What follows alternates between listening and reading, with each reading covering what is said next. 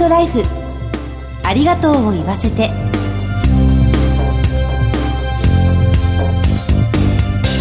こんにちは番組パーソナリティの久保井あさみですこの番組では知っておきたい就活に関わる情報をお届けしています様々な分野で活躍するゲストのお話を伺いながら人との絆や命の大切さを考えてまいります今月のゲストは解剖学者の養老孟さんですこの後ご登場いただきますどうぞお楽しみにハートライフありがとうを言わせてこの番組は安心と信頼のお葬式全総連全日本総裁業協同組合連合会の提供でお送りします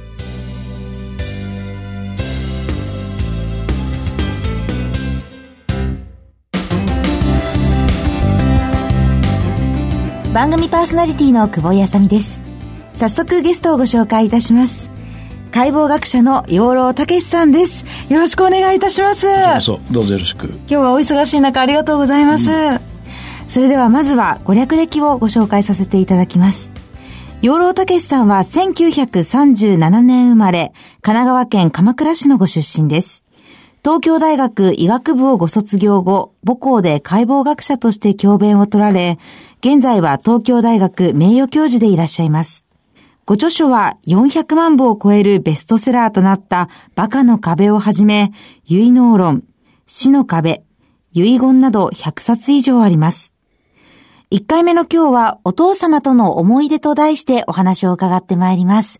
よろしくお願いします。どうぞよろしく養老さんは子供の頃から昆虫がお好きで、昆虫の標本を作ったこともあったそうなんあでそうですすね。ねあの標本は小学校4年生から作ってますけど小学校4年生ですか、それ以前は、はいあの標本作らないからカニ取ったり魚取ったり、まあ生き物大好きでへえ。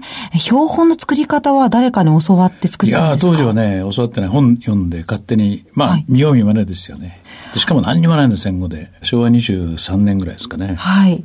22年かもともと生き物にはかなり興味があったということなんですけれど、医学の道を目指したきっかけは何だっあたそんれで全す然かきっかけなんかないんで、母親が医者やっててね。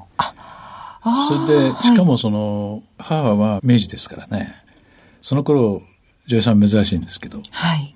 結局ね、震災があったり、はい。戦災があったりしたでしょ。はい。そういうことがあった時に、あの、何もかもなくすっていうことは普通に起こるんですよね。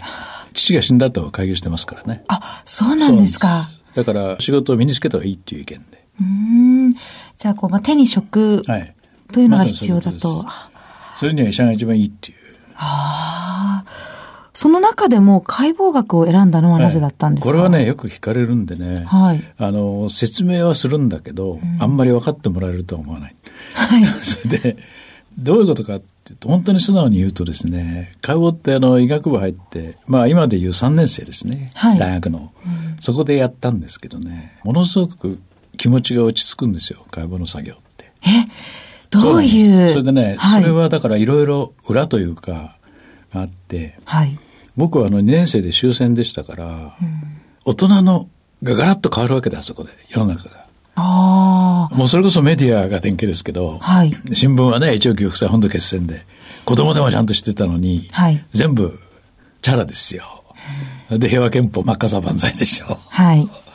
それで教科書にするにってますから、ちょっとそれもね、今の人想像つかないと思うんだけど、昨ん日まで使った教科書ね、はい今日からこう墨塗れっていう、テレビだったらぼかしですけ ど、これ綺麗に墨塗るんですよそういう経験してるから、昨日までの常識がいきなりガラッと。ガラッとか、ガラッともいいとこですよ。逆さまになるでしょ。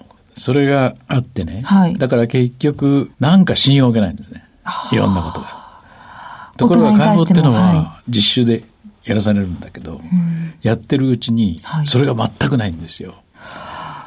昨日も死んだ時は今日も死んでるっ ていう。で、きしかも、はいこう上げてみると、昨日やったとこできちっと終わっていて、はい。夜の間に治った人一人もいないっていう、そういう状況です。確かにそそうしですね。たらいつの間にかそれがあのとっても気持ちにいい影響を与えるっていうか安心でできる作業っていうことに気がついた。これね絵描きさんとか同じかなと思うんだけどはい。絵もそうでしょ自分で描いてるんではい。人が手入れるわけじゃないでしょ、普通。確かにそうですね。昨日の夜書き終えたところからまた明日の朝始めますもんね。で、下手くそな絵でも、自分が描いたからしょうがないだろうっていう。思いますね。そうでしょ。はい。それなんですよ。へえ。人の言うことを信用してたらいつ180度引くかわかんないでしょ。うん、それを体験されたから、はい。それもうね、考えじゃなくて、感覚っていうか、そういうもんなんですね。だからちょっと説明しても多分わかんないだろうなっていつも思います。うん。そんな養老さんが人生で初めて死を意識されたのは、お父様が亡くなった時、ね、ということですが、おいくつの時だったんですかえっ、とね、5歳の誕生日近かったと思います。まだ4歳ですけどね。うん幼い時ですね。うん、結核で長い間療養してて、自宅にいたんでね。はい、それで、面白いことにあの死ぬ前後の記憶しか残ってないですね。記憶ってそうなんですけど、大きな事件があると特に感情的な事件があると記憶に残るんですね、まあ、いくつもあるんですけど、うんうん、それでそれ実際にそれが時々何の関係もないのにポコッと出てくるんで不思議だなとは思ってましたけどね本当の臨終っていうのは朝あの夜中ですから大体、うん、明け方とかねそれで起こされて、はい、でまあベッドで寝てたんですけど父親周り大人が取り囲んでて僕小さいからねベッドの父の頭のとこに顔出して、うん直角になってましたよね ちょ うど父寝てるし私は座ってましたけど、、はいはいちょうど顔と顔向き合っててそしたら誰かが誰だか分かんないですいまだに「お父さんにさよならって言いなさい」って言う緊張してるでしょ、はい、雰囲気異様だし、うん、言葉が出ないんですよそす、ね、そしたらそのうちパッと可決してね、はい、血を吐いてそれが臨終でした本当にあでそのその前にニコッと笑ってました、ね、私の顔見て。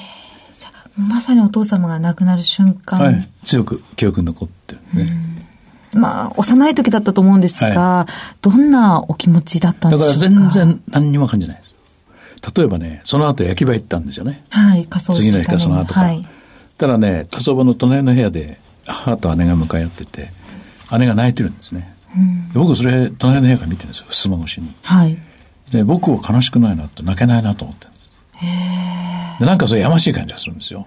ああ。なんで泣けないんだって。泣けない自分は悪いんじゃないかと。子供でも分かってるそれは。で、その理由が分かってくるのがずーっと後ですよ。もう中年になってからですよね。あ、何だったんですか要するに死んでないんです父親が、僕の中で。なるほど。それはさよならって言いかけて言わなかった。言えなかった。最後の瞬間です、ね、そうするとそれを言わない限り生きてるんですよね。ああ。私にとっては。うん実感がないという、ね、それはあの後にならないと分かんないことで、はい、当時はだから、まあ、たまたまそういうことがあって、うん、それをいい口実にして最後の別れを挨拶しないということが、うん、父親は自分の中で生かしておく、うん、唯一の方法だったでそれにずっとこだわったんだと思いますだから僕中学高校では全く挨拶ができなかったんですよ、はいはい、あそうだったんですかよく怒られましたよ、母親に。へえ。だからそれを思い出すでしょ。はい。そうすると。あ、挨拶をすることで。することで、お父様のそのことを繋がっちゃうでしょ。それが分かってしまうと、はい、父親死んじゃうんですよね。へえ。すごいお話ですね。そう、なんともない。人の心ってそういうふうに動くもんでしょ。確かにそうですね。こう、紐づいているっていうことですよね。はいあの、養老さんは解剖学者、そして脳科学者のお仕事をされていて、はい、こんな時に、その仕事に対するやりがいを感じたっていうようなことはありますかいや、感じてるっていつもだし、うん、なんでこんなことやってんだろうな、時々。 思いますよ、それは。あんまり普通の仕事ではない。えー、この仕事をやっててよかったなと思うのはどんな時ですかそれはね、後になってね、あの、いろんな勉強させてもらいました。えー、例えばやっぱり人が死んだ後の始末っていうのは、いろんなこと感じるでしょう。はい、だからお葬式もいくつも顔出しましたからね、うん、そうするとそれはもうドルスが書いてる通りでねだから幸せな家庭って人よりはだけど、はい、不幸な家庭っていうのはそれぞれに不幸だというだからお葬式って一種の不幸ですから、はい、それそれぞれの集まった形がね、うん、同じようにしてるように見えるけど、うん、結婚式って同じなんだよあそういう意味ではねだから面白くないんですよまた結婚式かよって 感じでお葬式はそれぞれそれぞれというのは、その,その人の人生が結構出る。大きな会場でほとんど誰もいなかったりね。亡くなった方の、まあ、生き様が、その場に出る、はい、そうなんですよ。へこれなかなか、あの、よく見てると面白いもんです。まあ、あの、そういったお葬式もですけど、死の迎え方も、まあ現代では多様化している中で、はいこれまでは比較的病院で亡くなる方が多かったんですけれど、最近では在宅医療も注目されていますが、養老さんご自身は死の迎え方についてはどう考えていらっしゃいますか全然考えてないですね。ああのねそれはなぜですか考えても無駄だっていう意見なんです。うん。で、いつ死ぬか分かんないんだから。今、お葬式が多様化したって言われましたけどね。はいそうじゃないと思います。僕は軽くなったんだと思います。人が死ぬのが軽くなりましたね、本当は。それはなぜそれは人が非常に多いからですよ。日本がこんな人口多くなったのは、はい歴史上始まって以来ですからね。そうですね。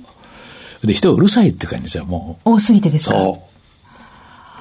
は朝の品川駅歩いてくださいよ。 あまっすぐ歩けないですよね、人が多すぎて。 本当波ですよ、人の。はい。したら一人一人が、人一人一人が安くなっちゃうんですよ。うーん。田舎行ったらわかるでしょ。僕ね、人口800万の時のはいオーストラリアにいたことあるんです。へえ。人少ないでしょ。あのはい広いとこに800万ですから。当時東京とかそんなもんだったんじゃないかな。人口が。そしたら、はい。会う人会う人、みんなニコニコしてね。人に会ったら嬉しいんですよ。あとカンガルーだもん。そういう、牛と羊とウサギと。確かにそう言われてみれば、そんな人が一人亡くなったら大事ですそうなねん。です。ああとてもシンプル。人が多すぎんだよ。ちょっと東京に住んでる私はどうすればいいんでしょうか。ね、だから、やっぱり軽くなってると思いますよ。重みがね、一人一人の。そうですね。だって、人間の能力ははい。限度がありますから。そうでしょ知り合い増やすったって、どこまで増やせんですかうね。ん。時間は有限ですからね。そうで、家族ぐらいでしょ、せいぜい。それも家族もできるだけだからみんな小さくしていいじゃないですか。はい、そうですね。か家族って言って。なんかあの、すごく生と死について考えるきっかけをいただきました。ありがとうございます。ぜひまた次回もお話伺わせてください。ゲストは解剖学者の養老孟さんでした。お忙しいところありがとうございました。どういたしまして。全日本総裁業協同組合連合会全総連は命の尊厳ご遺族の悲しみ一人一人に寄り添ったサービスを何よりも大切に考えご遺族の心を形にする地域密着の葬儀社が集まる全国ネットワークです全総連加盟店ではお葬式の専門家である葬儀事前相談員総裁ディレクターが皆様からのご相談をお受けしておりますお葬式のご依頼は安心と信頼の全総連加盟店まで詳しくは全総連ホームページをご覧くださいすべては個人ご遺族のために全総連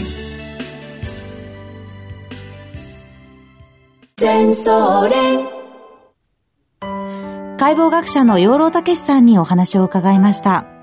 死ぬということの意味、特に身近な人を亡くすということの意味について考えるきっかけをいただきました。次回の放送は10月16日水曜夕方4時55分から、養老孟さんに再びご登場いただく予定です。どうぞお楽しみに。進行は番組パーソナリティの久保井あさみでした。ハートライフありがとうを言わせて。この番組は安心と信頼のお葬式全総連全日本総裁業協同組合連合会の提供でお送りしました。